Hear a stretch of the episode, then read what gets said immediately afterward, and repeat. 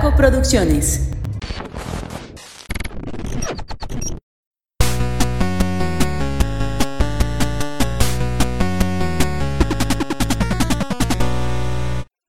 Hola, hola, ¿cómo están? Muy buenas a todos y bienvenidos a un episodio más de Punto Geek. El podcast donde la cultura pop y el entretenimiento están en su punto.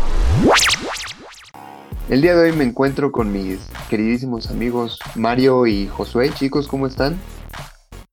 Triste. Pues yo estoy muy bien. ¿Tú cómo estás, Josué? Yo estoy triste y frustrado y enojado ¿Por, ¿Por qué? qué? por el episodio que perdimos. No importa, amigo, no pasa nada. ¿Quieres dar Todo contexto? fuera, todo fuera como volver a grabar y ya.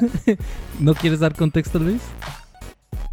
Pues resulta que este episodio lo habíamos grabado hace unos días ya, este mismito episodio, pero por alguna razón que desconocemos, un problema técnico, se grabaron nada más, eh, se grabó nada más lo de un micrófono en lugar de los tres, así que es como si Mario estuviera dándonos un monólogo, pero ya esperamos que esta vez salga bien. Sí, ya ¿Se estamos. puede, subir ya el ¿Se puede subir el monólogo? Sí, ahí lo Pues, tenemos. Sí, está guardado. De hecho, sí está guardado el episodio. Lo podemos subir en algún momento que nos lo pidan. Se alcanzan a distinguir un poco nuestras voces a través del micro de Mario. Pero en realidad, pues, no, no, no, más bien parece como si Mario estuviera hablando él solo. Lo cual no es muy poco raro. Pues no. O sea, tú hablas solo. Pues mira, a veces, algunas veces como que sí me da como que, ah, déjalo conmigo. Mira nomás. bueno, pues eh, como los que nos escuchan ya saben de qué vamos a hablar el día de hoy porque ya vieron eh, pues la carátula y el título. Pero eh, quisiera iniciar preguntándoles, chavos, ¿qué prefieren? ¿Pelear con un pato del tamaño de un caballo o con 100 caballos del tamaño de un pato? Qué interesante pregunta. Creo que iría con caballos del tamaño de un pato. 100 ¿Por caballos. qué? Wow. Porque qué- pues qué- el pato sería grande. Muy grande. ¿Te imaginas el pato y luego el tamaño de sus plumas? O sea, no, no le haría nada. En cambio, caballos chiquitos pues son sencillos. Hasta los puedes adoptar y serían como Hot Wheels. Mm, o sea, yo creo que serían bonitos así como para tenerlos de mascotas, pero estamos hablando de que tienes que pelear con ellos, güey, y son 100. Sí te pueden dar la madre. No. Pues es casi del tamaño de un pony. Ahora, ¿por qué un, No. un gato de un caballo sería más peligroso? ¿Te imaginas el pato gigante? Luego por sí son, te muerden, imagínate de ese tamaño. Aparte vuelan y se pueden sumergir en el agua. Pato táctico. Sí, de hecho, Exactamente. de hecho, hace como tres años estuve en el Parque Alcalde aquí en Guadalajara. Y no sé si sepan que hay un montón de, de gansos y patos ahí. Ajá. Pues Sí. vi, vi como Sí. uno atacaba a una señora y tuve mucho miedo. Ah, pues ahora imagínate Luis? un caballo así, o sea, es que para empezar los patos tampoco son tan chiquitos, ¿sabes? Sí, no, no están chiquitos.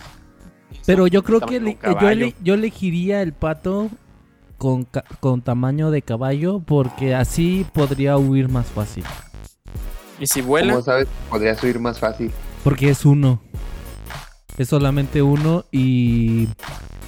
Y este. Ah, y por ejemplo, sería más difícil huir de 100.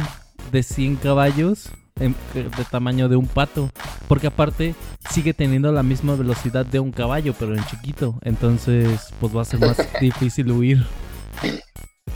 no si a huir, tienes, tienes la, si tienes la misma velocidad que un tamaño real, no hay manera de huir, de hecho. Es- entonces ahí está. Y por ejemplo, un A- pato. a, a un menos pato que te metas en un lugar donde ellos no puedan entrar. Pero están chiquitos. Si, si ellos no pueden entrar, tú tampoco. O sea, me refiero a como el agua o algo así. Ah, bueno, eso sí. Y este, por ejemplo, el pato camina pues gracioso y eso hace que no camine tan rápido. Entonces puedes subir más fácil, aunque tenga la- el tamaño de un caballo. Ok, buen punto. De hecho, pensándolo, ¿sabes? Creo que yo también escogería pelear con 100 caballos del tamaño de un pato. Exacto, es más fácil, aparte los puedes patear. Yo no elegí eso. Eres- Tú al principio dijiste que sí, ya cambiaste por el. No, el yo, pato? siempre, yo siempre he elegido al pato. Te va Bueno, a comer. ¿sabes? ¿Quieres saber una ventaja de, de acabar con un pato de ese tamaño? Que tendrías comida por mucho tiempo. Hay unas Puede alitas, echarse a perder. unas alitas, unas alitas Ay, de pato, imagínate nomás. unas alitas de pato con salsa búfalo. Uh, ¿Te alcanzarían para unas, ¿qué quieres? ¿20 personas? nah, no tan. Las puras bueno, sí, alitas, las puras alitas. una alita para 10 personas y la otra para otras 10. Yo creo que sí, ¿eh? Sí, estaría, estaría cool. Bueno, quizás son cosas que nunca podremos presenciar. Quizás. Ojalá. Ojalá. bueno, pues esto es como una eh, pequeña dinámica con la que quisiera iniciar los programas. Qué prefieres. Las, las preguntas pueden ser de todo, ahora sí que hay de todo. Y eh, pues la idea es eh, una diferente cada programa. Lo que haríamos sería como tenerlas en un pues en un tazoncito o algo y que alguien saque una al azar. Y vamos a ver qué pasa. ¿Ok? Ok. Y también si. Pues igual la podemos postear en el Instagram, ¿no? Y hacemos la encuesta y eh, vemos qué elegirían. Perfecto. O sea- Perfecto, todavía tenemos que tenemos que llegar a, a, a mil, ¿verdad? Ah, bueno, eso nos quedó grabado en el último. Eh, lo- ¿quieres, que, ¿Quieres comentarlo ahorita o hasta el final? No, hasta el final. Va, no se les vaya a olvidar, ¿eh? No. Bueno, pues la idea de este episodio es hablar de villanos carismáticos. Esto, pues hemos estado viendo la serie de Loki, que está muy buena. Y pues bueno, no cabe duda de que Loki es un villano súper carismático, ¿no? De hecho, pues hasta le hicieron su propia serie. E incluso, eh, de hecho lo mencionábamos en, en el programa pasado, en, en ese programa que, que nunca existió. que la interpretación tenía mucho que ver, ¿no? De Tom Hiddleston le da un, un carisma a, Loki bastante, pues bastante cool, que de hecho creo que es eh, en gran parte por la que la gente lo ama, por la interpretación de Tom Hiddleston, porque honestamente no, no veo a otro actor haciendo a un Loki tan bueno como, como lo es él. Y pues bueno, se puede decir esto ahora que hemos visto ya muchos Lokis en, en la serie, ¿no? Pues yo creo que principalmente el problema sería que va a ser muy difícil acostumbrarnos a otro Loki, ¿no?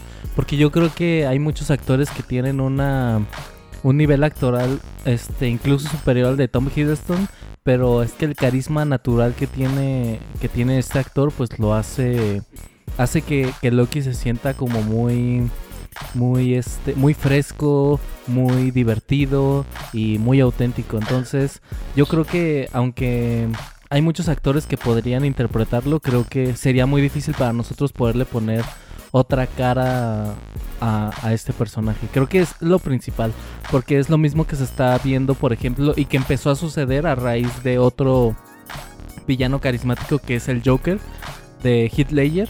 Una vez que, que le pusimos la cara de Heath Ledger al Joker, empezamos con las comparativas de no, este Jared Leto no es el Joker, no, Joaquín Phoenix no es el Joker, aunque ya después viendo las actuaciones pues ya ya tenemos una crítica diferente, pero sí se nos es muy este como muy difícil poderle dar otra cara a algo que ya te parece agradable a la vista. Que aparte yo creo que también fuera- hay varios... eh, ah, perdón Mario. Sí, no, y quería decir que también fuera de esto, pues realmente hay muchos actores que en cierta manera nacen para interpretar el papel. Un caso sería también como, que no es villano, pero Robert Downey Jr. como Iron Man. Realmente es un actor que encaja perfectamente en el papel y le da su plus, que es como su estilo propio, que hace que si pensaras en otro actor que lo hiciera de Iron Man, no lo sentiríamos igual. Ajá, exacto. De hecho, lo que iba a decir era que también hay otros factores que pueden influir en, en qué tan, eh, pues qué tan carismático, qué tan bien es aceptado un, un personaje, ¿no? Aparte de la, de la interpretación, que sí es importante, pero por ejemplo, en el caso particular de- del Joker de Jared Leto, que ahorita lo mencionaste, Josué, en, en Suicide Squad fue un asco. Eh, la verdad es que fue un, un muy mal Joker pero en el en la Liga de la Justicia, en el corte de Zack Snyder, Me pareció un personaje totalmente diferente y de hecho sí me gustó bastante. Yo la verdad no he visto Justice League Side Snyder Cut. Pero sí he escuchado eso, que, que en realidad también se redime un poquito el, la actuación de Jared Leto. Y este también eh, de los villanos que vamos a mencionar, este creo que también, aunque en algún momento se nos llegara a pasar, también recalcar, como lo estamos diciendo, que son carismáticos también por, por el actor. Nada más la aclaración para los oyentes. Oigan, pero antes, antes de abordar eh, los personajes de los que vamos a hablar, creo que sería justo hacer la diferenciación entre villano y antagonista, ¿no? Sí. Para, para ustedes, ¿qué, qué consideran un villano? Alguien malo. ¿Alguien, malo solo porque es malo? Sí, o sea, yo pienso que un villano es una persona mala porque simplemente desea hacer el mal sin ninguna justificación, el, como su triste pasado de como Naruto de, oh, antes yo solía ser como tú, sino que simplemente nacen y, oh, sí, quiero ser maldad y ya. Sí. Pues, de hecho, Internet lo define precisamente como una persona malvada. Así, villano, una persona malvada. sí, que en realidad... Pero yo creo que sí puede también tener una motivación. Pues sí, puede ser una venganza, por así decirlo. Está siendo malvado por una venganza, por una un hecho, un acontecimiento que te pasó y que buscas este quien te pague el sufrimiento que, que tuviste. Sí, aunque yo creo que lo que lo que lo define como villano es precisamente esa esa capacidad y esa intención de hacer el mal, ¿no? Sí. Que es totalmente diferente a la del antagonista. Que la, mo la motivación principal del antagonista es llevarle la contraria al protagonista de la, de la historia. Que muchas veces no es un villano, es solamente el antagonista de la, de la historia. Por ejemplo, este en Batman, eh, el Caballero de la Noche, eh, el villano y el antagonista son el Joker. Porque es el villano porque hace cosas malas, mata gente, pero es el antagonista también porque siempre lleva a darle la contraria, ser esta antítesis a Batman. Si Batman fuera otra persona o tuviera otros valores, el Joker tendría la contraposición a esos valores. Por eso es el antagonista. En este caso, ese Joker es villano y antagonista, pero puede haber otros casos donde hay un villano, un personaje es el villano y hay otro personaje que es el antagonista. O incluso historias donde ni siquiera hay villanos, ¿no? Ah, claro. Y son sí. solamente antagonistas. Como lo habías mencionado también la otra vez de Malcolm el del medio. sí. Sí, es que Lois suele tener un papel antagónico en la mayoría de las veces. Así es. Y bueno, sí, Lois sería el antagónico de Malcolm, pero el villano es Aida, la mamá de la mamá de, de, Lois, que en este caso es algo muy chido, que de hecho nos comentaban en la grabación, el público que tuvimos en esa grabación nos decía que muchas veces el villano no tiene que estar relacionado directamente o su villanía no se tiene que ver reflejado directamente en el protagonista de la historia. En este caso, Aida, su villanía se ve reflejada en el antagonista, que es Lois, y no en Malcolm, que es el protagonista. Ajá. Sí, sí está qué muy... Qué Todos podremos suponer que el villano simplemente va a hacer maldad independientemente si es o no es contra el protagonista. Sí. Ajá. Sí, porque de hecho, si es contra el protagonista sería pues antagónico, ¿no? No, porque puede ser puede ser un villano sin eh, contraponerse al antagonista. Por ejemplo, eh, ¿cómo podría ser? Como por ejemplo, ¿qué pasaría si yo aparezco en un mundo en donde quiero ser el rey? El, el, héroe va a llegar conmigo y va a tratar de detener el reinado de esclavitud que voy a tener. Pero yo no me estoy contraponiendo al, al héroe. O sea, yo, yo no sé quién. Yo no, yo no comparto ni, ni sé los valores del héroe. Yo voy a llegar a hacer mi cometido, que es hacer el mal. Bueno, si en algún futuro Josué se llega a postular en las elecciones, no voten por él. Ya Sí, saben favor, que va a hacer esclavos a la gente. Era un caso hipotético. Por favor, voten, por favor, voten por mí. Eh, Sí, bueno, luego vemos lo de tu campaña. A ver, entonces ahora, ya que hemos definido eso, creo que también sería bueno aclarar qué es carisma, porque normalmente la gente piensa que alguien carismático es esencialmente alguien bueno y la verdad es que no siempre, sí. Como por ejemplo tú lo dijiste, el, el Joker de, de Heath es bastante carismático, pero ese vato es malo. Sí, de hecho, muy malo. De hecho no tiene ningún ápice de amabilidad ni de humanismo dentro de él y aún así es muy carismático. ¿Por qué? ¿Por qué el Joker de Heath nos parece carismático? Ok, mira, según, según lo, que, lo que dice aquí, eh, el término carisma indica la capacidad personal para atraer o fascinar por su presencia, su palabra su personalidad. ¿Sabes? Sí. Ok, entonces, alguien carismático no tiene que caerte bien de entrada. Por eso hay villanos que pueden ser unos hijos de perra y ser carismáticos. Pero entonces ahora, eh, si es un villano y te cae mal, ¿lo hace carismático? Porque ese es su objetivo. No, no, no creo. No, no, no. No, creo. Ok, entonces al, final de este episodio vamos como a construir qué, hace carismático a un villano, ¿no? Ok. ¿Cómo hacer su propio villano?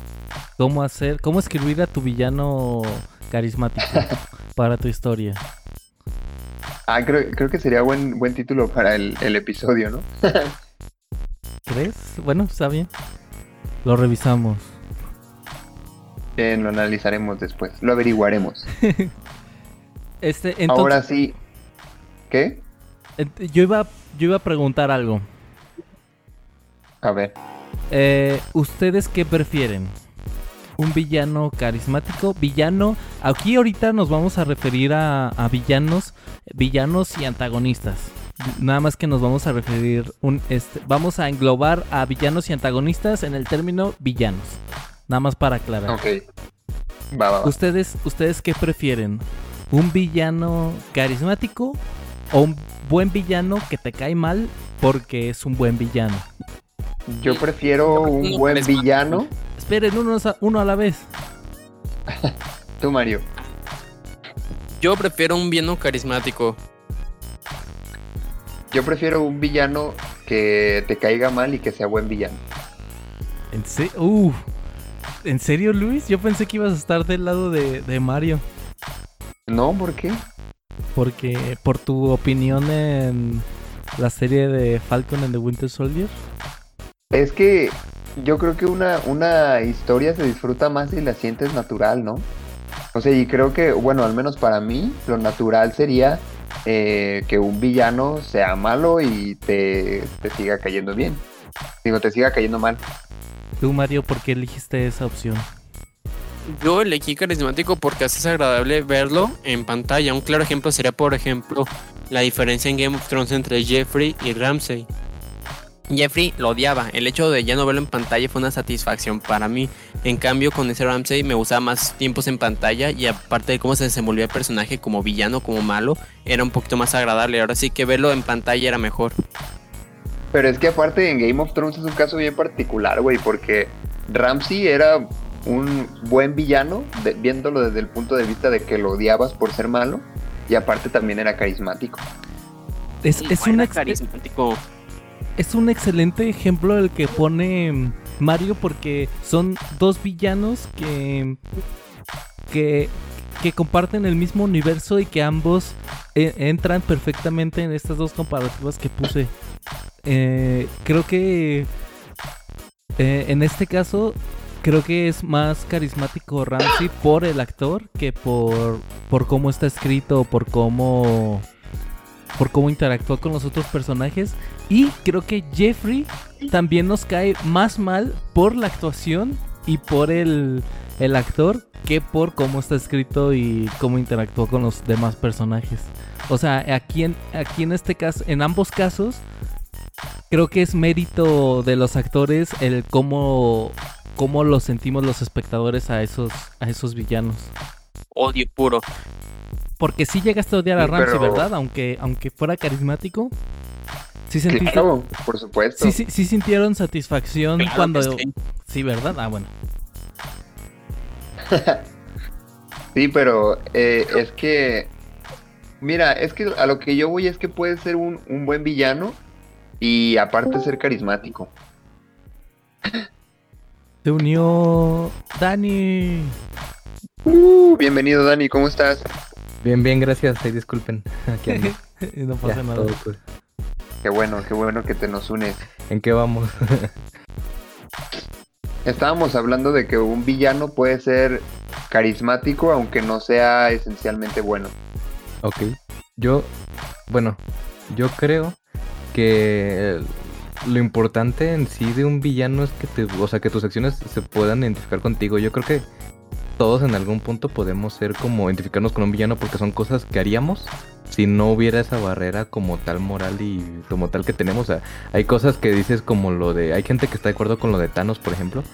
Eh, o sea, que vi por muchos lados, es que tenía razón y es que este, es que el otro. Pero si estuvieran en los patos, pues no lo harían porque pues sienten que es incorrecto y tal. Pero pues como se reflejan en esta persona por algo que quisieran hacer o que ellos harían en esa situación, como que te cae bien, ¿no? O sea, como, como Joker, ¿no? Porque dices, hay ciertos momentos en los que hace cosas que pues que mata y hace cosas muy cabronas. Pero dices, ah, pues la neta tenía razón y la neta pues estaba justificado. Entonces, creo que ahí es donde entras si te gusta o no un villano, a pesar de que haga cosas que tú no harías. Adelante Mario. Creo que aquí un claro ejemplo sería entre con cuál te identificas o con cuál, con cuál empatizas sería tanto el Joker de Heath Ledger como el nuevo de la película de la del Joker. En la película del Joker empatizas con el personaje. En la de Heath Ledger, en la Exactamente, o sea- versión de Heath Ledger no. La de yo creo que O sea, le, y- le- le puedes dar la razón, ¿no? Así como cuando dice cosas, o sea, como pues es el anarquista, es el tipo que dice que pues todo se va el demonio y todo es caos, dices, ok, o sea, hay ciertas cosas que él dice que como, como cuando le dice a Batman, ¿no? Que al final de cuentas, pues todo el mundo en cuanto haya una, un problema, se van a voltear contra él, aunque lleve 20 años siendo héroe, si un día mata a alguien importante o alguien de la sociedad, va a ser el enemigo, no importa qué pase. Entonces, ah, dice cosas que con las que empatizas, pero sus acciones como no son algo que, que te haya, que te pueda pasar a ti como tal, pues como que no llegas al punto como en el Joker actual, ¿no? O sea, el más nuevo de Joaquin Phoenix, donde dices, no mames, pobre cabrón, ¿no? Todo lo que sufrió y tiene sentido lo que hace. Sí. Como uno víctima y Sí, otro victimario. Ándale, es eso. Uno es en, uno siente que es la víctima de su transformación de por qué hace todo. Y en cierta manera lo justificas de no, pues es que la neta se lo trataron muy mal. Y el otro sí, se te hace divertido verse entretenido, más sin embargo sus acciones son de todo justificadas porque al final de cuentas él solo quiere caos. Sí, creo que uno de los términos que habíamos mencionado en el podcast que no se grabó, vamos a estar citando mucho el podcast que no se grabó, lo sentimos. No, pero uno, de los términos que más abordamos en el, en el podcast que no se grabó, que no se grabó fue que un villano se vuelve carismático por su autenticidad, que sea auténtico. Y creo que el Joker de Ledger tiene esto. Cuando le pagan todo su dinero por haber derrotado a Batman.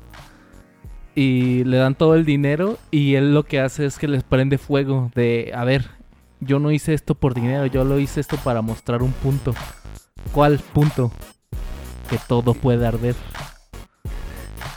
Hasta el dinero. Chan, chan. que es como lo, lo O sea, ya actualmente yo creo que si presentas un villano plano, que no tenga una justificación como tal y nomás sea malo porque quiere ser malo, todos lo tachamos. O sea, eso es muy olvidable, ¿no? Es muy como. eh, no sé, muy me. Si no tiene motivaciones firmes por las cuales te haga lógico lo que hace, como que pasa sin pena ni gloria, ¿no? Sin embargo, si tiene una motivación, pues que, que sea coherente, que vaya acorde con. O sea, que digas, ah, ok, por esto hace eso. Por ejemplo, pues, o sea, lo que cambiaron en Infinity War con Thanos era, pues ya ves que antes era mataba porque quería complacer a la muerte, porque pues tenía un crush con la muerte y pues le estaba dando las muertes que quería y tal para que le hiciera caso. Y pues sonaba algo como de, ah, no sé cómo empatizo con eso, ay, a mí no me importa mucho eso. Pero pues la cambiaron a un punto en el que es consciente de, pues, como este, la destrucción y los recursos finitos y todo eso. O sea, hicieron una causa que es más entendible y por eso empatizaron más. Sí, pero yo creo que también te pueden dar una historia que te entretenga, o sea que, que cumpla su función de hacerte pasar un buen rato, sin que los villanos o los personajes en general tengan que ser ah, como pues carismáticos o hacerte sentir empatía, porque por ejemplo, pues cualquier shonen, güey, sigue la misma línea de Ah, el típico, el típico morro que, que es un bueno para nada y que se termina volviendo el más vergas y en todo ese inter te van poniendo peleas a lo baboso que las disfrutas, güey, y llega un punto en el que realmente no te importa porque la gente hace lo que hace, tú solo quieres ver a gente dándose madrazos y ya. ¿Qué tal John Wick 1 donde realmente el villano es justificable y todo el- pasa porque mataron a un perro? Ajá. Pues sí, Pero, mientras el, como que la historia y el viaje sea bueno, como que eso pasa a segundo plano, ¿no? Pero si te soportas en el villano y no está bien construido, pues me... Sí, no, estás. Tu, tu novela, tu historia está destinada al fracaso. F en el chat. F en el- Y por ejemplo, Dani, hicimos hace rato, antes de que entraras, hicimos una pregunta. ¿Tú qué preferirías? ¿Un villano carismático? O sea, que te cae bien, no necesariamente porque está haciendo cosas buenas o porque es divertido. ¿O un villano que es muy malo, que te cae mal porque está haciendo cosas que hacen que te caigan mal? ¿Tú qué prefieres? Ah, uy. Por ejemplo, ¿viste Juego de Tronos? No, la verdad no. Uh, no, entonces Tengo no. pendiente. Ahí disculpe. Pe- Pero sí, sí, sí entiendo el, el- el punto. Yo, yo me voy más por un, o sea, un villano que no, no, no tiene que ser carismático, pero que simplemente mm, sustente bien sus cosas. O sea que, no sé, o sea, ¿sabes cuál villano me gusta mucho? Que no esperaba mucho y fue mucho, no sé si jugaron Far Cry, bueno, creo que no jugaron Far Cry 3, ¿verdad?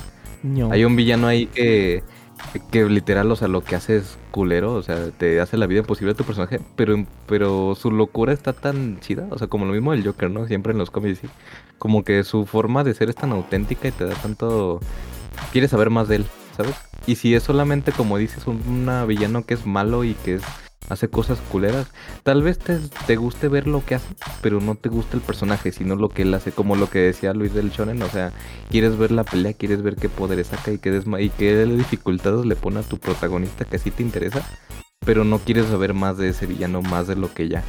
Yo, algo lo que no me convenció al inicio para ver Cruella era que era un- a mí se me hacía un villano en los Dálmatas que no hacía falta profundizarle más, porque simplemente era pues una chica, una señora pues o lo que sea que quería vestir con piel de dálmata y ya, esa era, esa era justificación y era suficiente para mí y darle un trasfondo como yo decía, ay no sé, o sea, me funcionaba como personaje plano y darle un entorno detrás, un background como que no lo veía muy necesario, pero pues igual pues siempre está, está bueno, ¿no? Pero, pero pues yo creo que es eso en sí.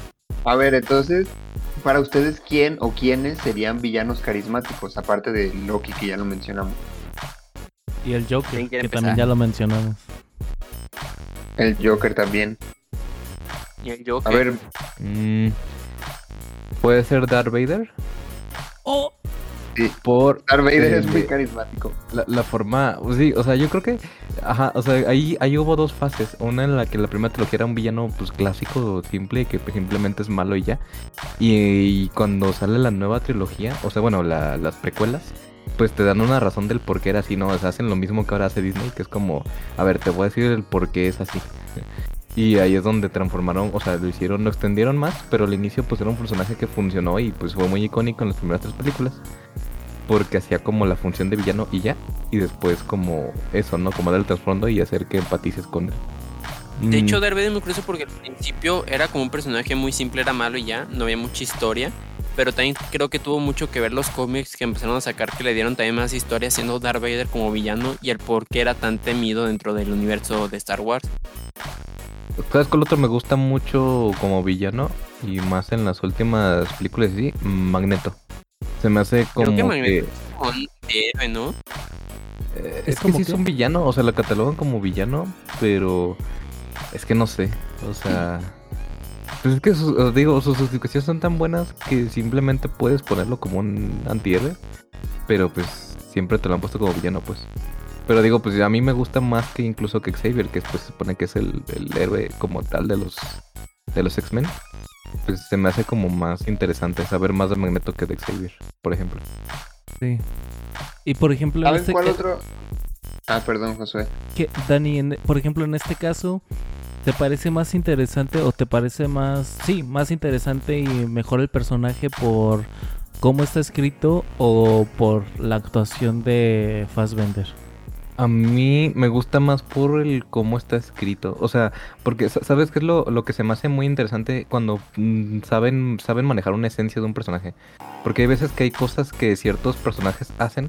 No sé si les ha pasado en algunos que dices, este cuate es así como que siempre se va a sacar ventaja. Es como si de repente Loki fuera súper sincero y no volviera a engañar y no volviera a mentir. No volviera- O sea, dices, "Mm, ya no va con, con su esencia. O sea, su esencia no es ser un puro héroe como tal.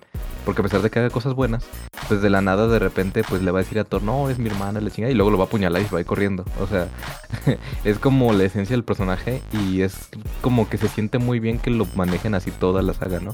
Y Ajá. también Magneto, hay momentos en los que pues avanza la historia y pues se presta que él está tranquilo, está bien y todo, pero hay un detonante y vuelve a hacer otra vez lo mismo, pero su justificación es la misma.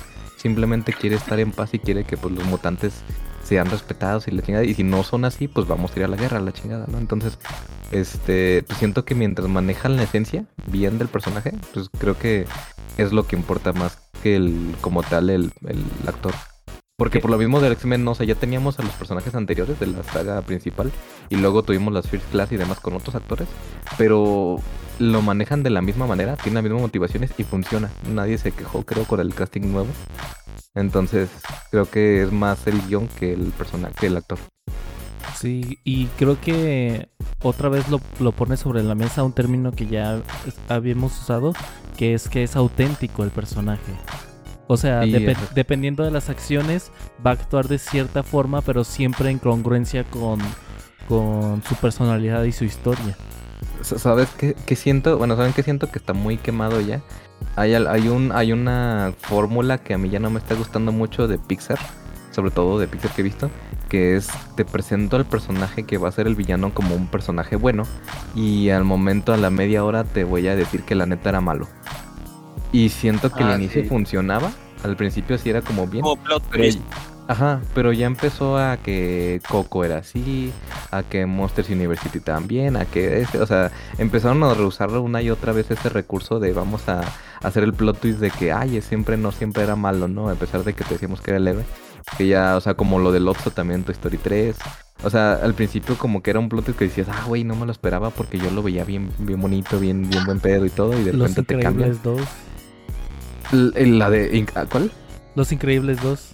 Ah, exacto. Ese se me hizo muy malo. Muy, muy malo. O sea, se me hacía como que era tan predecible. Como eso, o sea, dije, ay, no. Pues Los también en la Increíbles 1, dos, güey. O sea, el villano quería fingir ser héroe. No, pero, Pero, por- pero siempre pero no- supiste no que era malo. porque- Ajá, o sea, porque ahí no entra porque si era como de, ah, ok, pues desde niño y todo, sabes que me traicionó y pues ya está. Pero acá es como finjo ser bueno y de pronto, sabes que siempre no. Pero pues siempre era como la hermana renegada la que decía que los héroes no eran buenos y que la tiene nada y así. Y dices, o sea, no, ella no es buena, de a huevo no es buena, o sea, sus motivaciones desde el inicio dicen que no. Y al final como, ah, gran revelación. Como que no sé, como que siento que se están cargando mucho de eso, sobre todo Pixar, y pues como que ya nos sorprende mucho. ¿Sabes cuál sí es buena como villano que me gusta? Y animada, la de Tierra de Osos, el hermano de Kanai. El hermano, ah, Pero, sí. ¿es malo? Porque en sí, ¿Es no- villano? pues, No. Eh, cierta manera en su momento es villano porque es el que persigue pues al protagonista y a ellos para matarlo. Pero, pero no creo que sea el villano, ¿eh? Yo creo que solamente es gente sufriendo consecuencias y actuando en medida a eso. Pero no creo que, que sea malo. No creo que él lo haga por ser malo, sino... No sé, o sea, no creo que, que, que, eh, caiga este personaje como un villano. No creo que ningún personaje en Tierra de Osos entre como villano. Sí, yo tampoco.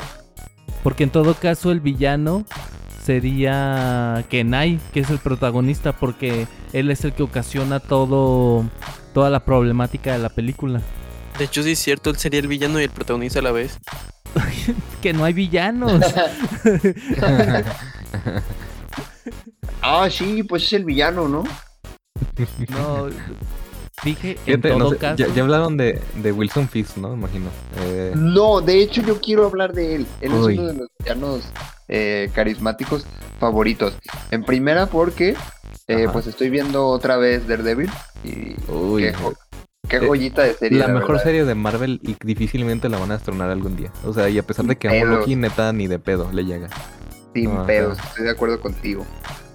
Pero, de hecho, aquí yo creo que el personaje de Wilson Fisk sí es muy carismático por la interpretación, porque Vincent Donofrio se, se la rifó bien cabrón con No, ese no, es güey. que eh. Y la ya- verdad ya es que Ajá. es que ese actor eh, lo he visto en otros papeles, principalmente en películas como de comedia y así. Y son papeles pues no muy relevantes, ¿no? Que los podría hacer cualquier persona.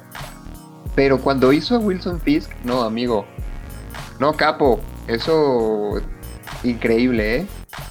No, y es que es que la forma en la que te lo presentas, o sea, desde que ya- o sea, poco a poco el desarrollar un personaje de forma que no sea de súbita, o sea, porque de repente no me gusta que de la nada, ah, ¿sabes qué? Pues le aventaron un mueble encima y el güey se enojó y se hizo malo. O sea, es algo que es progresivo, ¿no? Acá acá es como de, ¿sabes? De niño le abusaban, tuvo que hacer ciertas cosas, luego lo empezaban a traumar con ciertos este maltratos y demás y se aferraba a una pared blanca, ¿no? Y y te empieza a hacer como ciertas cosas que dices, ¿por qué se quedó el güey sentado viendo así hacia el frente? Y de repente, o sea, empieza a cobrar sentido ciertas acciones. Todo lo que hace y dice como que concuerda entre sí. Y no te genera como mucha, ¿cómo se dice? Ojo, como mucho deseo por saber qué, qué va a decir o qué va a hacer en ciertas situaciones, ¿no? Otro, otro que me gustó mucho de Daredevil ahí es Bullseye en la tercera temporada. Eh, yo creo que veníamos de un sabor muy agridulce, muy feo de la de Daredevil de, de Ben Affleck. Que era como de, "Ah, ese Ah, Bullseye", sí. y, ah, bueno, yo, yo, ven- yo venía con ese sabor, o sea, la neta nunca lo he visto como en los cómics como tal, o sea, la historia de él y todo. Pero yo decía, ay, ese Bullseye, o sea, ese villano que chafa está. Pero cómo lo desarrollan acá, como el trastorno que tiene, la forma en la que trata de superarlo y cómo Wilson lo, lo regresa a su, a su locura, a su destrampe Y se me hace bastante bueno, la verdad. Quería saber más de él todos los capítulos. Sí, la verdad es que es uno de los, de los mejores villanos. Y aparte, ¿sabes qué? Él, eh, no solo por su interpretación, sino también el guion le hizo un parote. Porque eh, fue, está muy bien escrito. Está muy bien escrito el personaje desde el primer momento en que te lo muestran como un hombre misterioso, de que nadie quiere decir su nombre y bla, bla. Creo que lo manejan muy bien. Hasta el, el presentártelo, que el personaje da la cara públicamente. Eh, Oye, y, y este es mejor Daredevil que Daredevil. O sea, cuando, se- cuando lo ponen el traje y todo, pelea, no mames. O sea, su forma de. O sea, se nota que es un personaje, te lo, como te lo presentan, de que es un personaje súper entrenado y todo. Simplemente, Ajá. pues sí se, se luce todo, todo el tiempo. es un muy buen villano. ¿Saben Otro- otro? Ajá, no, bueno, dilo. No, di tú, tú, tú. Ok, hay un villano que me acabo de fijar, que lo amo, neta, me encanta. Creo que ese entra en mi top 5 de villanos de siempre. Y es de una película de Tarantino. no. Es mm, eh, Bastardo sin Gloria. Hans Landa.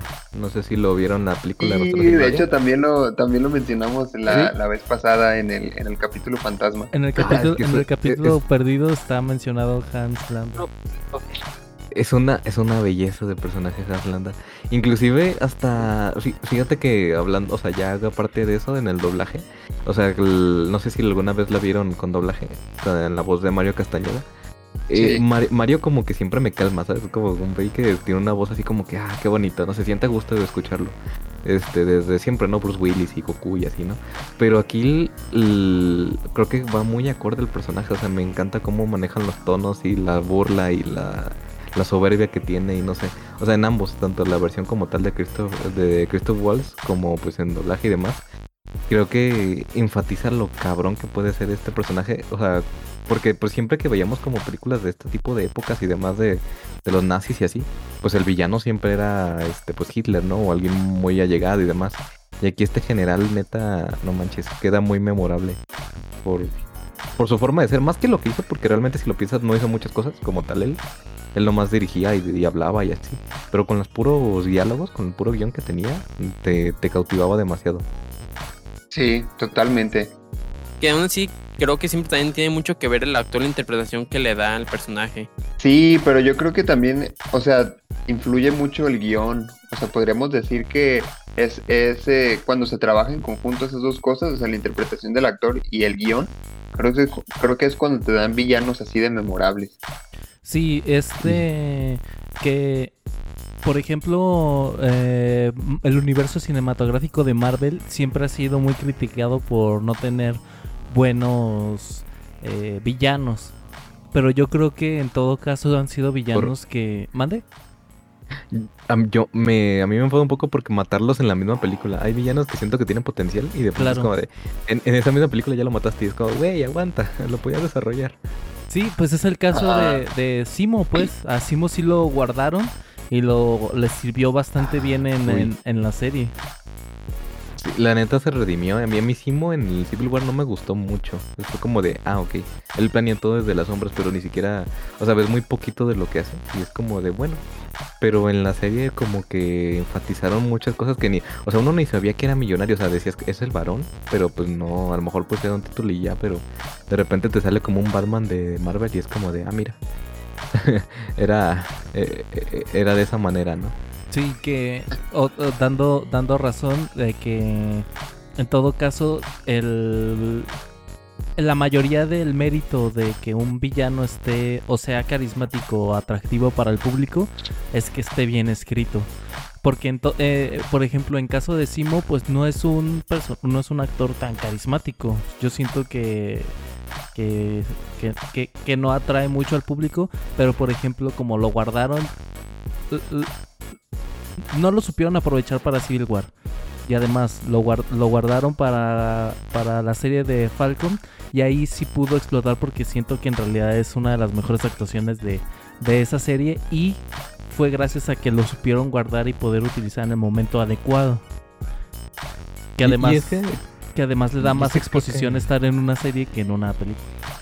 Exacto, porque es un personaje que realmente pues, para los golpes y para los efectos y demás como que no aporta mucho, ¿no? O sea, y de por sí hay gente que dice que Civil War es bastante lenta, o sea, ciertas cosillas y todo. eh, yo creo que pues sí, ahondaron lo suficiente para que pues la gente que iba a ver como un Aven- Avenger 2.5 pues no o sea, tuviera lo que quería, ¿no? De peleas y demás. Entonces, pues sí, creo que pues lo sacaron bastante bien.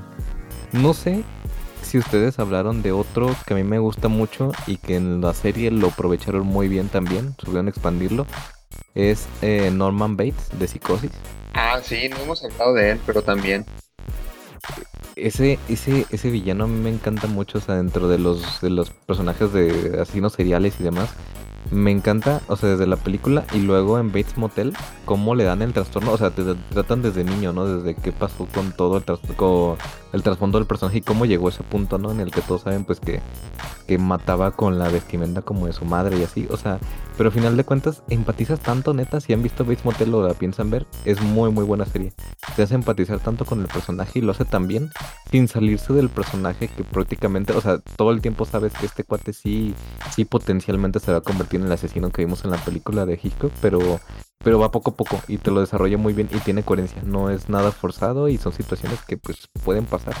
Y alguien que no está bien tratado, como lo que pasó en Joker, que alguien que no está bien tratándose su, su enfermedad mental y demás y le pasan ciertas cosas, puede desatarse algo muy feo pues en su cabeza.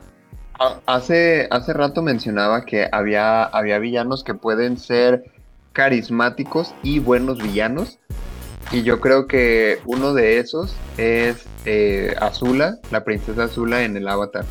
Sí. Porque es una muy buena villana. O sea, fue, fue concebida como tal siempre. O sea, porque no fue como Zuko de que, ay, a lo mejor es bueno, a lo mejor es malo.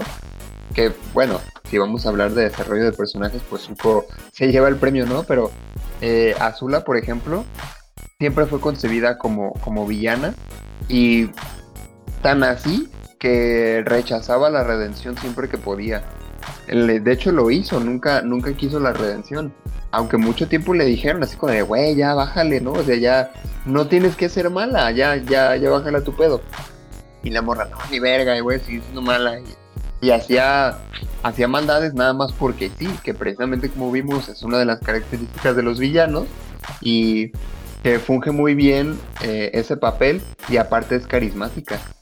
Sí, y es carismática por, yo creo que más bien por su personalidad, ¿no? Porque en realidad, o de nuevo, no es, no es una niña buena, no, no, no te genera una risa, no, no, este, yo creo que más bien la empatía o el deseo que, que te genera en ti es el, el tener esa seguridad y ese poder, ¿no? Porque eso es algo que siempre demostró que, creo que tiene que ver también con esto, que muchas veces nos identificamos o tratamos de, de seguir como modelos a villanos tal vez para poder llenar las carencias que tenemos. Por ejemplo, tal vez nos gusta mucho Azula porque es fuerte, porque es una mujer fuerte, porque es una mujer decidida, que, porque es una mujer que tiene siempre todo en control y que es inteligente.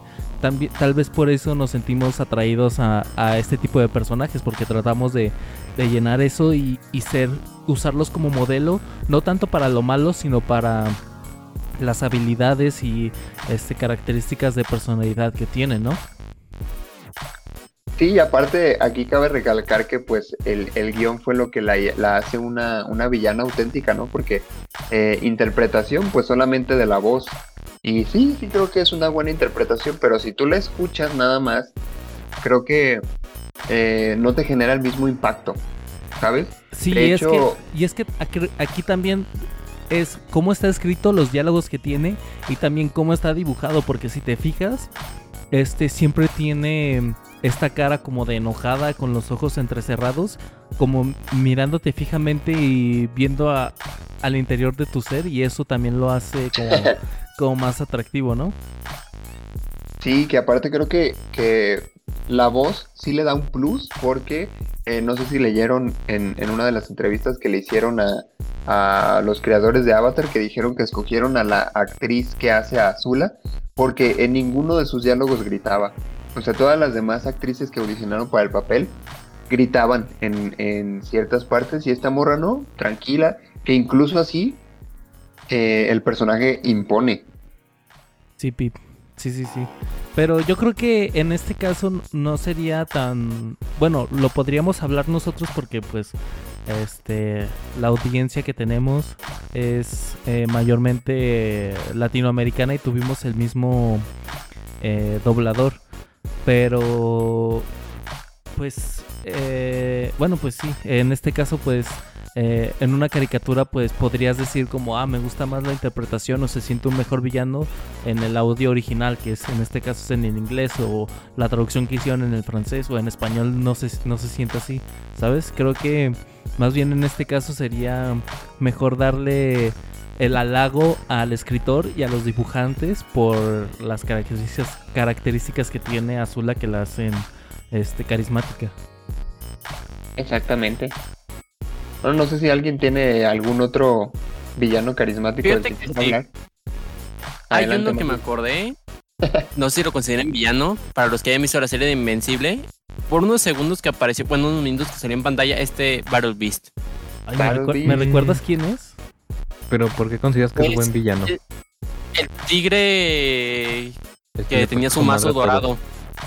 Ajá, exactamente. Ah, simplemente okay. dice, no son dignos y me voy y ya. Ajá. No sé, ya, como que se que... batalla y el... No sé, no sé qué tuvo que durante esa batalla el ver cómo peleó contra todos ellos como si nada y aparte como que ese demostrar dentro del universo de ahí de Omniman de que tenían como Omniman como el más fuerte ver a alguien un tigre que simplemente le dio la madre a todos y se fue, no sé, me gustó muchísimo. Yo creo que ibas a decir Nolan como tal de pues Omniman, como el villano de él. Pero... Pues sí, sí podría entrar Omniman. Pero Omniman lo sentí, bueno, aparte de que ya uno leyendo los cómics y todo tiene una justificación, siento que lo sentí más como villano villano en gran parte. Es que como estuvo casi siempre ocultando sus verdaderas intenciones, como que no te dejaba ver esta faceta de villano.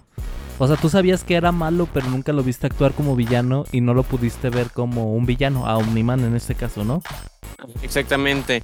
Ya sería faltar hasta la segunda temporada para ver más, pero simplemente es como que mm, soy malo, lo digo porque soy malo y te demuestro al final qué tan malo soy. Pero es que con Omniman también hicieron algo muy chido, que es, eh, usaron el, el recurso de, de, Pixar de hacerte creer que era bueno y después malo, pero lo usaron muy bien porque aprovecharon el misterio. O sea... Durante toda la serie. Sí, al principio te, te muestran que sí, Omniman mató a, a los guardianes del globo, pero nunca te dicen por qué hasta el final. Entonces no sabes si decir es bueno o es malo. Realmente, uh, ajá, o sea, pues, lo, lo, chido y para mí ahí fue que te decían es malo, pero ¿por qué es malo? ¿Por qué lo hizo? Y pues eso es el incógnito como tal, ¿no? Porque en otras lo podían manejar de otra manera en la que dijeran así como de, ¿sabe quién los mató? Y sospeches de él, pero pues nomás vayas viendo quién lo hizo realmente. Pero desde, literal en el primer capítulo te dicen, él lo hizo. ¿Por qué lo hizo? Sabe, vamos viendo. Entonces, creo que eso es lo- la diferencia de manejarlo así, el plot twist, como decir el por qué y no el qué. Se me hace más interesante. Sí. Yo quisiera mencionar un villano que tal vez no entraría tanto des- dentro del mundo geek, tanto, ¿eh? Pero ¿qué opinan, ¿qué opinan del carisma de villan de villanía de Regina George? Mm, a ver, ¿quién es? ¿De dónde? De, No de, de Mean Girls, de Chicas Pesadas. ah, ya, ya, ya. No manches, es un chingo que no A mí veo. sí me parece, a mí sí me parece carismática. Güey, de hecho todo el mundo la seguía en la película. Sí. Ah, que de hecho eso es algo que no hemos mencionado del, del episodio perdido, güey. Que habíamos dicho que habían villanos que pueden ser carismáticos para el espectador y o para lo- los personajes de la misma serie. Ah, sí. Que, que es, este es uno de los de esos casos. Ah. Ah, hay uno Ajá. para usted, o sea, hay una, me gusta a mí también un punto en el que el villano no los, no estés de acuerdo si es villano completamente o no, o cuál es el villano para ti. Porque, por ejemplo, o, o que la historia te la cuenten a partir del villano sin que lo declaren como tal. Por ejemplo, en, pues en anime y así, en Dead Note, Light Yagami, eh, que prácticamente pues estamos viendo los zapatos del villano, pero pues te hacen empatizar mucho con sus razones, ¿no? A pesar de que al final es claramente pues él es el villano de la serie. Sí. Este, como que no te hacen ni odiarlo, o sea, te cae bien. Y yo creo que sí dividió mucho entre gente que sí quería que perdiera otros que ganara. Entonces creo que ahí es donde Porque- reside la complejidad, ¿no? O sea, de un, person- de un villano que estés de acuerdo o no, y, y, pues tenga razones para ambos puntos, ¿no? Es que creo que ese tipo de personajes los hacen así de que no los puedas amar ni odiar por el tipo de ideales, güey. Porque, por ejemplo, Thanos, Light Yagami e incluso Wilson Fisk, todos Regina. en su momento buscaban un bien mayor. Ah, bueno, O sea, Regina todos no. creían que eran buenos. No Inclusive, se ¿sabes? concebían a sí mismo como villanos. ¿Sabes quién también? No sé si le o sea, también el este, ¿cómo se llama? De la película esta de Split. Este cuate que tiene las 23 este, personalidades. Este, y que Ah, luego sí, sí. su versión de la bestia, o sea, el por qué mata, no mata a cualquiera, o sea, solo mata a los que no han sufrido y así. O sea, también le dan como un pequeño trasfondo de decir, no, o sea, no va a asesinar o no va a hacer cosas a, a todos. Solamente si nota que sufriste igual que él, pues no te va a hacer nada. Porque pues Ajá. eres de los que ya están libres o algo así. No sé, ese la otra vez lo estaba viendo otra vez y luego vi Glass, las dos seguidas las películas y se me hace un gran personaje, la neta. Y allí juega tanto el guion como la interpretación de, este señor, este que se olvidó el nombre, pero no sé, que tantas personalidades, tantas cosas que encajen en un solo personaje, se me hace como que un reto muy difícil de lograr. Es que estuvo haciendo muchos personajes, güey. Es un actorazo. James McAvoy se llama. Ja- James McAvoy, cierto, sí. Y todos bien, o sea, cada uno puede ser un personaje independiente sin tener que ir ligado a eso. Entonces, Exacto. Creo que ya han sido, o, o bueno, podemos mencionar, pero nada más así como, ah, este también, este también, este también, Ah. y ya, ¿no? Porque, ¿han, ¿qué? han- han visto Psychopaths de casualidad? ¿No? No. No lo he visto. Sí. El villano de Psychopaths, al menos de la primera temporada, sí que es Shogo Makishima, me parece un villano excelente. Se me hace... Lara sí es un muy buen villano. Está, sí, es que, no sé, se me hace tan bueno porque a mí me gustan mucho los villanos o siento que eso es un poco más sencillo en los mundos utópicos, en los que es el que quiere mostrar la debilidad de un sistema que aparentemente es perfecto, que aparentemente es como de no puede tener ninguna falla y te muestran realmente como a través de ese villano las vulnerabilidades y lo mal que está confiar totalmente en algún tipo de sistema, en alguna cosa así, con lo que llamamos en Joker, pues, o sea, esa gente como que le encanta ser el agente del caos, en el que ellos son los que provocan hemos- las cosas y todo. Demostrar que no todo es perfecto. Sí, y que no siempre tiene que estar, o sea, no siempre lo correcto es que sea perfecto, siempre va a haber caos. Y pues si no lo aceptas va a ser más, más, más difícil no aceptarlo y tratar de ocultarlo. Otro, ver, sí. otro villano que otro villano que no mencionamos ahorita pero que se quedó en el episodio perdido es Gus Fring de Breaking Bad. Ándale, también. Y de hecho, otro que también se quedó en el episodio perdido fue Negan de The Walking Dead. Negan, Mm, Ándale también. Woody en Toy Story. No sé, Ah, de, sí. de Hércules. yo no sé cuál me cayó mejor de los dos villanos de The Walking Dead, si de este, el gobernador o Negan. No mames, güey, el gobernador no a mí se me hizo bien pendejo. Sí, a mí sí me gustó, o sea, como... O sea, pues el güey era como su lugar utópico, o sea, estaba manejándolo bien, entre comillas. A mí y llegaron también. estos güeyes y le hicieron de la madre. A mí también me Gustó. gustó más el gobernador que Negan, de hecho. Y, y no sé si es más por mérito del gobernador o por desmérito de la serie que se fue yendo a la mierda y ya estaba en un punto que ya no podía seguir viendo cuando salió Negan. Es que Yo creo que es eso, porque si, si ves a Negan, la neta se te hace un muy buen villano. Mm.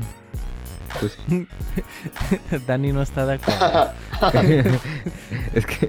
Bueno, sí, también. Eh, Sí, es que Negan funciona como héroe también, o sea, como antihéroe, más Mm. que villano. Es como un antihéroe para él mismo es un héroe, pues, pero él lo ve más como un antihéroe y el gobernador era como un como villano como tal, pero literal protegía a todos los suyos y Negan era como, o sea, sí te protejo, pero me das lo que tienes y yo me quedo aquí sentado. y ya, o sea, era como el güey, como el gobierno, así como soy la Ándale, jefe. Negan es el gobierno, güey. El gobierno, el gobierno no es antihéroe, el gobierno es villano, totalmente. Ah, de Negan era como de declara tus impuestos y no te chingo. Ándale, sí, güey. El SAD es un gran villano, la verdad debería estar ahí como Pero no es carismático. El SAT no es carismático, no entra. bueno, ¿tienen De algún... hecho, ni siquiera es buen villano. ¿Qué? Es buen villano cuando hace la declaración y te regresan dinero. Bueno, así sí. Pero es villano que se porta bien nada más. A veces. en veces. En veces. ¿Tienen algún otro villano que quisieran mencionar? Eh, Pues- pues los que iba a decir, Dani me los quitó, entonces ya no tengo nada que decir. Chale. Verdad. Yo creo que ya queda eh, muy bien, muy bien cubierto, ¿no? La, la gente ya se puede imaginar otros villanos carismáticos ya con lo que acabamos de decir. Entonces, para concluir, Mario. El equipo Rocket, güey. Ah, El bueno. equipo Rocket, sí. Mario. para ti, ¿qué hace? Presente. Para ti, ¿qué es una de las características que pondrías para que el villano que vamos a escribir en la historia de Punto Geek sea carismático? Que sea justificado. Sus acciones. Ok. Buen punto. Que tenga justificación en sus acciones. Pero que esté bien justificado, ¿no? Porque no es como... Porque, por ejemplo, me puedes decir, ¿por qué, ¿por qué le tiraste los tacos a ese señor? Pues porque se me antojaron. Como ¿Cuál, vi- cu- cuál villano me caga bien, cabrón? O sea, el de, el de Coco. es como, es que es el villano porque mató a esta persona porque no quería escribir sus canciones. Güey, no era necesario matarlo, o sea, simplemente podías seguirlo haciendo. O sea, es más, le robas la de ese y lo dejas vivo. ¿Para qué lo matabas? ¿Para qué le.? O sea, como que se me hace tan sin sentido. Y ahí dice, o sea, es como lo que dices, no, está, está justificado el por qué es malo y ya, pero no está bien desarrollado, o sea, no es una justificación que valga la pena ver. es Sí. como de, eh. Exactamente. Es una buena justificación. Muy bien. No, la, la de la de el villano de Coco no es buena justificación. Bueno, A ver, Dani, ¿tú qué dirías que necesita tener un villano para ser un buen villano? Un villano Que sea- carismático. yo, yo digo que sea auténtico en, su- en sus en sus acciones. Óyeme, sea, esa sí, va a ser sí. la que yo iba a decir. Ah, chale. Oye, Dani viene robando diálogos Sí, hoy, ¿eh? ahorita te va a robar uno a ti y el Luis, cuídalos, cuídalos bien. que vi su guion, chale, no pasó. este, sí, ¿no? O sea, porque al final de cuentas, pues sí es un villano que, pues, no sé, o sea, que roba un banco, que dispara, que hace esto, o sea, que mata a, a policías y así es como de, ok. Pues es lo de siempre, ¿no? O sea, el villano de- que ratero, el villano que asesina y así. Pero si de repente hace cosas así como lo del Joker, ¿no? Que de repente dices, ah, cabrón, no le importaba el dinero, no le importaban esas cosas, entonces, ¿qué le importa, no? O sea, el misterio del qué es lo que realmente quiere, creo que eso mantiene más firme al espectador que decirle literalmente quiere esto, ¿no? El, el, como lo de Omniman, o sea, era, ok, está haciendo esto. Muchos villanos ya han chingado a otros héroes, ya han destruido equipos y demás, como Simo y demás, pero la justificación del por qué lo haces, creo que es lo mejor que puedes hacer. O sea, dar una intriga dentro de lo que hace el personaje y hacer que sea misterioso, ¿no? Así como el Joker realmente siempre ha mantenido el misticismo de cuál es el verdadero origen. qué es el verdadero motivo de sus acciones y demás. O sea, en diferentes historias lo tratan de manera distinta y lo abordan de otros puntos. Pero realmente no hay un punto que digas esto es canon y así es. O sea, no. Es, es ese misticismo creo que hace que sea un buen villano y que sea auténtico. Entonces tú, Josué, ya no vas a decir nada. No, sí, sí, ya tengo otro. A ver cuál. Que tenga un actor con personalidad. Que tenga familia. Perra, yo iba a decir eso. ¡Ándale! Maldito. No, sí. Pero todavía tengo otra. Ah, perfecto, muy bien. Yo ya no tenía otra. no, pero sí, yo creo que, que es muy importante eh, la interpretación tanto del actor, el doblador, etcétera, porque eso nos permite, pues, darle una cara y darle este sentido a todas las acciones que están teniendo, sobre todo, por ejemplo, con Azula, los gestos que tiene, eh, los diálogos que tiene, la personalidad innata que tiene el actor, que en todos los casos que mencionamos, siempre, en la mayoría, pues, en la mayoría el, el actor es el que sustenta mucho del carisma que tiene el, personaje. Tanto así que, por ejemplo, Esposito lo repiten y lo repiten y lo repiten como villano en muchas series porque ya es la personalidad que tiene el actor y que se la presta al personaje y casi que garantiza un villano que, que va a atraer a la gente. Entonces, para mí, un buen actor. Yo creo, ya para terminar, que un villano carismático debe estar bien escrito. O sea, tiene que tener, eh, pues, el. No el guion de su lado, pero sí eh, que tenga una. Una buena estructura, una buena evolución, ese tipo de cosas, ¿no? Es tanto en una película como en una serie, creo que es muy importante para que un villano sea carismático. Y buen villano, claro. Muy bien. Ya, ya ahí están los puntos para que puedan escribir a su villano. Bueno, escribirlo, pero tal vez para llevarlo a, a la pantalla o así va a ser un poquito más difícil. Y que la misión no sea dominar el mundo, paro. Ah, sí. ya, ya. o bueno, puedes hacerlo, pero de forma más creativa, ¿no? Pues, Sí. es que puede ser eso, pero ¿para qué? O sea, entonces, el punto del por para qué quiero dominarlo o sea, es Eh, como sí, de es cierto. ¿Para qué ¿Por- quieres dominar el mundo? ¿Para que la gente vaya y se queje de ti? Ay, no tengo comida. Sí. Ay, no tengo o trabajo. sea, no mames. De por sí ser hasta el güey de que re- re- ¿cómo se llama? de director de una empresa es una putiza, imagínate del, del universo y así, soy el soy el que manda aquí, no mames, imagínate la chinga del trabajo, no, qué huevo. O sea, el por qué quieres hacer eso, por qué quieres echarte la carga encima de ser el que domina todo eso, no sé. Ah, ahora sí, quiero mencionar lo que, lo que dijimos en el, en el episodio perdido y no se guardó. Que es, bueno, mejor menciónalo tú, Josué. Tú, tú eres el involucrado aquí en lo de Instagram. Bueno, también, también está Mario, ¿eh? Sí, ahorita él va a decir su parte, cómo no. Muy bien. Bueno, en el episodio anterior mencionamos que eh, men- mencionamos una parte de Woody y de Toy Story. Entonces, yo tengo una increíble habilidad que es saberme el 90% de los diálogos de Toy Story. Y hacía la sugerencia de que cuando lleguemos a mil seguidores en Instagram, voy a subir un video de mí haciendo las voces de los personajes de Toy Story.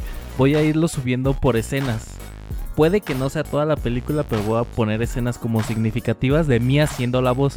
Porque no solamente me sé los diálogos, sé cómo dicen los diálogos. Entonces, creo que, creo que va a ser un experimento muy gracioso. Y también Mario puso una meta, ¿verdad, Mario? Sí, así es. A los 1500 yo me vestiré de Godzilla. Quiero ver eso. Prefiero de Mulan, pero me gusta. Todavía, todavía queda pendiente el, el póster de Mulan, ¿eh, Dani? Ya, ya, en la siguiente que sea presencial ahí lo llevo. Ahora sí, Ahora El sí. domingo, el domingo. va. Va, No, va, el va, domingo me voy. No, crack. Estoy, estoy fuera, vacaciones. Uh, bu. Bueno, ni pedo. Bueno, pero ahí tienen las metas. En cuanto lleguemos, porque yo ya voy a empezar a trabajar, ¿eh? yo ya estoy emocionado, yo sí quiero que lo vean, así que empiecen a compartir el, el Instagram, el canal para poder llegar a esos mil. Y también quiero ver a Mario vestido de Godzilla, con sus manitas, caminando por el centro de la ciudad. Y por favor, Oye, sí, hay que a hacer un video de eso, hay que hacer un video de eso. Mario caminando por la ciudad vestido de Godzilla. Sí, por favor. Y que, y que Luis le sirva un café y lo agarre y como Godzilla se lo tome. A huevo. Sí, a favor. huevo. Que se arme. Sí, entonces ayúdenos ¿Cómo? a poder llegar a, a este increíble sueño que queremos compartir con ustedes. Es por una buena causa. Sí. Pues bueno, creo que esto ha sido por el episodio. Esto ha sido todo por el episodio de hoy. Eh, recuerden que nos pueden seguir en nuestras redes sociales. En Facebook, nos, en en Facebook y en YouTube nos encuentran como punto geek podcast. Y en Instagram como punto guion bajo geek guion bajo podcast. Y antes de despedirme, quisiera hacer un anuncio. Eh, para cuando salga este episodio ya van, ya habrá salido la tercera edición de, de el Radio Geek que estamos haciendo una transmisión en vivo en YouTube. Por si se quieren unir.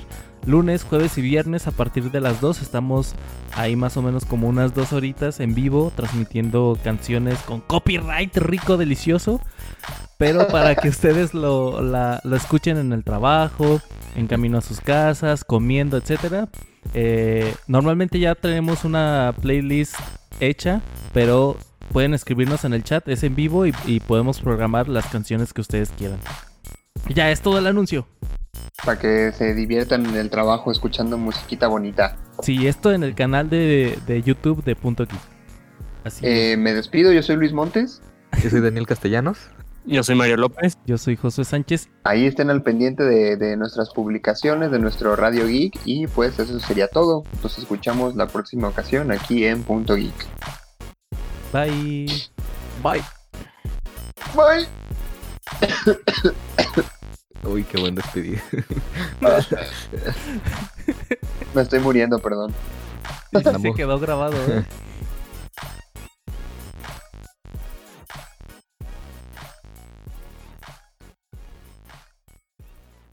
Ahora, no existes gente. Estoy muy ansioso de veras.